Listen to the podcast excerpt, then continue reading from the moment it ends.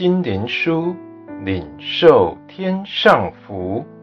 穆安德烈秘诀系列，交通的秘诀。第十一日，起初的爱。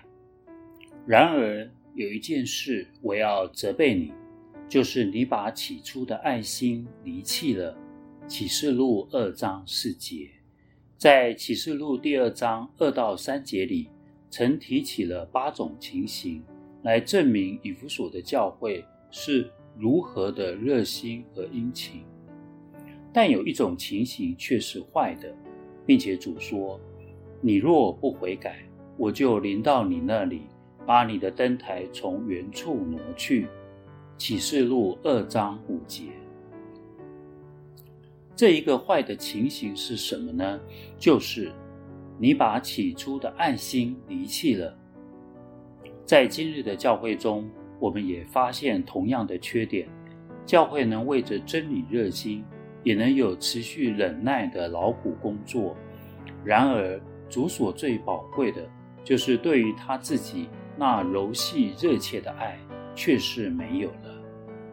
这是一个极其严肃的思想。就是一个教会、一个团体或者一个基督徒，可能在每一件善良的事工上都有好的榜样，然而在内室中，向着主耶稣那柔细的爱却失去了。如果与基督没有单独每日的交通，人所有的繁忙活动，不管他们自己认为多么满意，在主自己的眼中看来，乃是毫无价值。亲爱的弟兄姐妹，这一本小书就是说到，在内室里与基督爱的交通，所有的一切都是仰仗于这一件事。基督从天降临，乃是以父爱他的大爱来爱我们。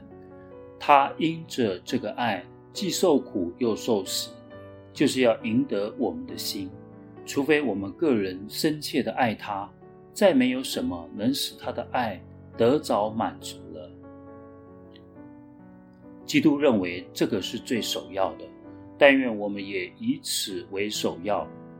许多教师、传道和基督的工人都要惭愧地承认说，不管他们对于主的工作是如何的热心，他们的祷告生活仍是有欠缺的。这是因为。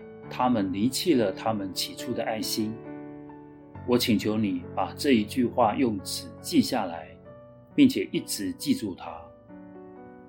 就是不论在内室里，在我所有的工作中，或在我每日的生活里，主耶稣的爱必须是一切。